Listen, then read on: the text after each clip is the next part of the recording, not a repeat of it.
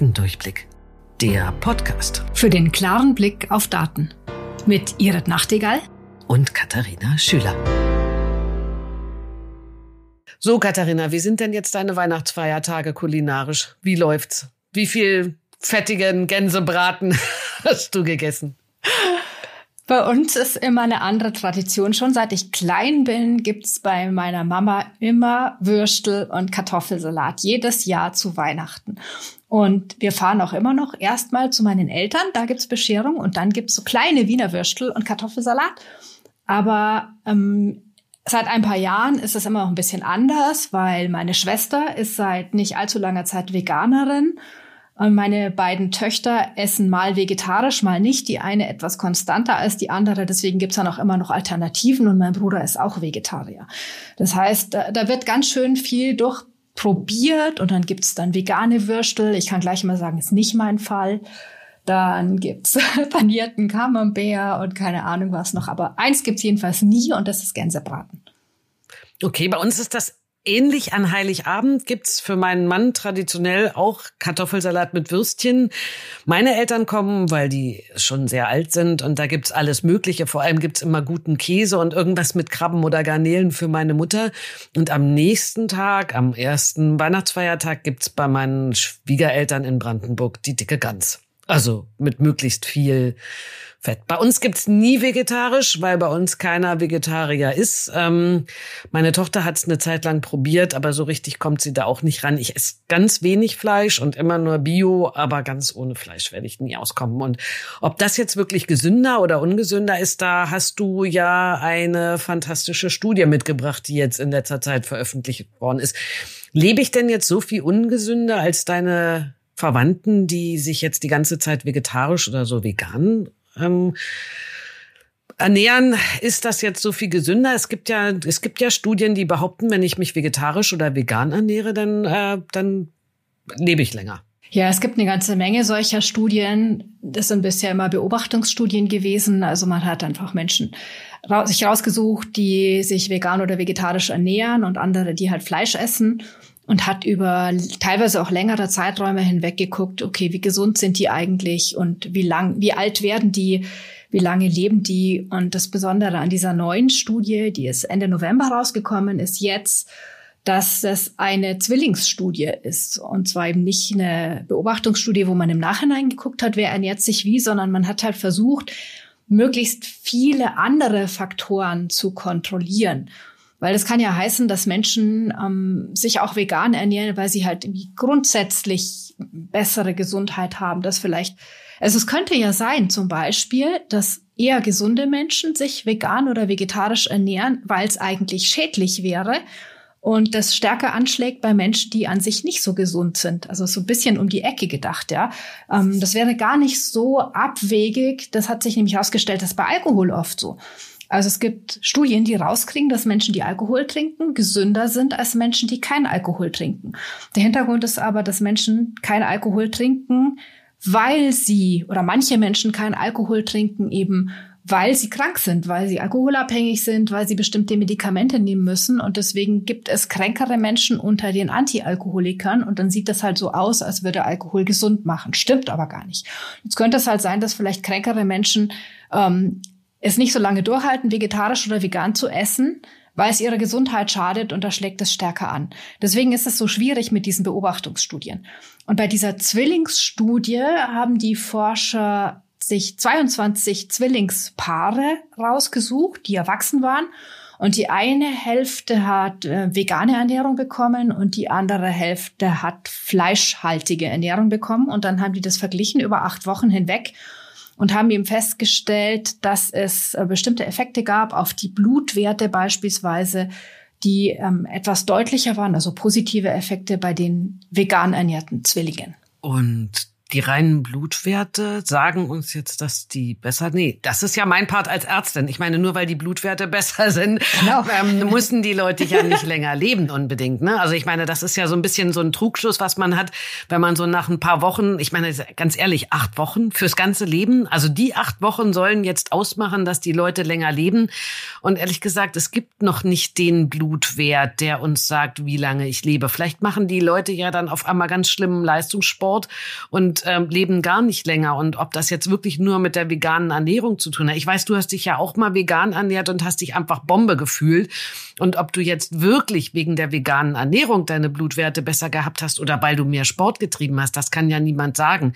Man müsste ja auf ganz viele andere Faktoren auch noch kontrollieren. Und das, was du erzählst, acht Wochen soll vegan ernähren, soll dann ein längeres Leben machen, das wäre ja zu schön, um wahr zu sein. Ne? Dann müsste ich ja irgendwie, wenn ich mich dann den Rest meines Lebens vegan ernähre, ernähre, wäre ich unsterblich. Ja, genau. Und wenn du dazu noch joggst, das haben wir in unserem Buch ja auch geschrieben, dann erst recht, ja. Dann kannst du eigentlich sogar immer länger leben.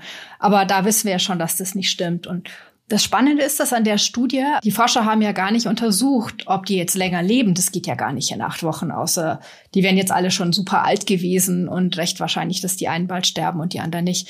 Also die haben nicht untersucht, dass die länger leben, sondern die haben sich eben nur verschiedene Blutwerte angeguckt, also die Blutfettwerte, das Insulinlevel und auch Gewichtverlust. Und das war bei den Zwillingen, die vegane Ernährung bekommen haben, etwas besser als bei denjenigen, die fleischhaltige Ernährung bekommen haben. Ähm, aber die Medien haben dann rausgemacht, zum Beispiel hier auf äh, National Geographic, finde ich, Zwillingsstudie zeigt, wer sich vegan ernährt, lebt länger. Naja, das ist gar nicht untersucht worden. Das haben sich dann die Journalisten zusammenfantasiert. Was ich daran auch interessant finde, ist, dass wir ja noch gar nicht genau wissen, welches die Blutwerte sind, mit denen wir länger leben.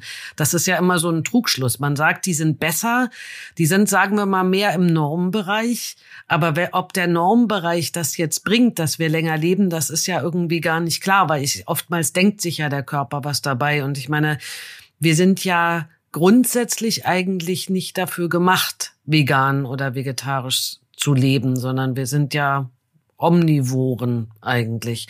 Und von daher, ob diese veränderten Blutfettwerte, diese insgesamt veränderten Werte uns wirklich länger leben lassen, das äh, gilt ja noch zu beweisen. Und genau das beweist die Studie eben nicht, sondern sie hat es bloß untersucht, um eben einmal zu gucken, ob das wirklich etwas ausmacht. Was ich noch ganz interessant fand, was du erzählt hast, ist, dass die ja in diesen acht Wochen auch nicht die ganze Zeit das Gleiche gegessen haben. Von daher finde ich es auch noch mal ganz schwierig, warum man das überhaupt nur über acht Wochen gemacht hat. Und einen Langzeiteffekt haben wir damit schon gar nicht gezeigt. Und ich finde acht Wochen im Leben, also ehrlich gesagt, wenn ich das dann aber nicht durchhalten kann, dann wird es auch schwierig, ne? Ja, definitiv. Also das eine ist eben, und da, da kann man den Forschern wirklich nichts vorwerfen, dass sie halt nur acht Wochen untersucht haben. Ich meine, das ist klar, man muss auch sagen, was ist denn eigentlich überhaupt effizient und wie lang kann man so eine Studie führen? Macht es dann auch Sinn, wenn man am Ende nur 22 Paare hat. Und es war schon, da fand ich es dann schon interessant, dass es halt doch so deutliche Effekte gezeigt hat. Auf der anderen Seite muss man aber auch sagen, also die Ernährungsweise der beiden Gruppen war eben nicht ganz gleich. Also sie war nicht gleich, abgesehen davon, dass die einen Fleisch bekommen haben und die anderen nicht oder überhaupt keine tierischen Produkte, sondern es gab auch Unterschiede im Kaloriengehalt, es gab Unterschiede in der Zusammensetzung, also was jetzt zum Beispiel Proteine oder eben auch Fett und Kohlenhydrate angeht. Also da haben die sich auch ein bisschen unterschieden. Ähm, das steht aber nur drin, wenn man sich eigentlich den Anhang zu der Studie ein bisschen genauer durchliest, weil vorne in der Studie selber steht eigentlich nur drin, beide haben eine gesunde Ernährung bekommen und dadurch wird halt dann schon suggeriert, ja, selbst wenn ich mich gesund ernähre und Fleisch esse, lebe ich eigentlich ungesünder, als wenn ich mich gesund ernähre und kein Fleisch esse. Aber es ist halt ansonsten von der Zusammensetzung der Mahlzeiten nicht exakt gleich gewesen und das müsste man eigentlich sich schon nochmal genauer anschauen ob dann die Schlussfolgerung vegan ist besser als Fleisch essen wirklich noch so zutrifft. Ja, vor allem, ich meine, bei dem veganen Essen, wenn ich mir das so angucke, wenn man in den Supermärkten und ähm, du sagst das immer so schön, vegan ist halt oftmals auch nur gefärbtes Fett. Und ähm, deswegen, ich finde, das müsste man dann schon sehr gut vergleichbar machen. Dann wird der, der, der Aufwand für die Studie halt ungleich größer, wenn ich versuche, da die gleichen Fett und Protein und sonst wie Werte zu kriegen, weil kann ich einfach nur dem einen fettige Burger gebe und dem anderen Salat, dann ist es ja nicht, dann ist es ja nicht verwunderlich, dass die einen irgendwie gesündere Blutwerte haben. Deswegen muss man das schon irgendwie angleichen und das reine vegan versus fleischlich, glaube ich, ist jetzt nicht, das ist zu kurz gesprungen. Ja, und ich meine, ein Punkt war ja, die, die sich vegan ernährt haben, haben mehr an Gewicht verloren als die, die sich nicht vegan ernährt haben. Ähm, also was da in der Studie abgelaufen ist, die haben erstmal vier Wochen Essen geliefert bekommen und dann sollten sie sich das halt selber zusammenstellen. Ähm, aber was man da sieht, ist, dass die vegane Gruppe hat im Schnitt 200 Kilokalorien am Tag weniger zu sich genommen als die nicht vegane Gruppe. Naja, und wenn du dir jetzt überlegst, dass ungefähr 7000 Kalorien ein Kilo sind, dann kann man halt sagen, naja, innerhalb von einer Woche hätte man halt irgendwie schon 1400 Kilokalorien eingespart, also sieben mal 200. Und das würde schon bedeuten, ich verliere eigentlich pro Woche 200 Gramm nur weil ich mich vegan ernähre, aber nicht weil ich mich vegan ernähre, sondern weil ich mich vegan ernähre und weniger Kalorien zu mir nehme. Aber hätten jetzt die Veganer halt irgendwie einen veganen Schokoriegel am Tag mehr gegessen, dann hätten sie halt vielleicht auch keine besseren Werte oder nicht mehr Gewichtverlust gehabt als die Nicht-Veganer. Genau. Das finde ich jetzt ein schönes Schlusswort für die Folge. Weil es, man muss ganz genau gucken, wie die Ernährungszusammensetzung ist und ob es nicht einfach nur daran liegt, dass die weniger Fett bekommen ob es wirklich da an der Zusammensetzung mit Fleisch liegt oder ob es nicht einfach an der Zusammensetzung ist, dass man als äh, Veganer weniger Kalorien zu sich nimmt. Und das ist dann auch Äpfel mit Birnen verglichen. Ganz genau. Jetzt habe ich zwar keinen Apfel da, aber ich habe noch Weihnachtsplätzchen und davon gönne ich mir jetzt eins. Das ist richtig so. Das werde ich auch gleich tun. Das war Datendurchblick von Thema. Ein Podcast mit Katharina Schüler und Professor Dr. Irit Nachtigall. Wenn ihr keine Folge verpassen wollt, abonniert uns auf Apple Podcast, Spotify oder wo auch immer ihr eure Podcasts am liebsten hört. Und wenn euch der Podcast gefällt, hinterlasst doch eine 5-Sterne-Bewertung, damit auch unsere Statistiken steigen. Bis zur nächsten Folge.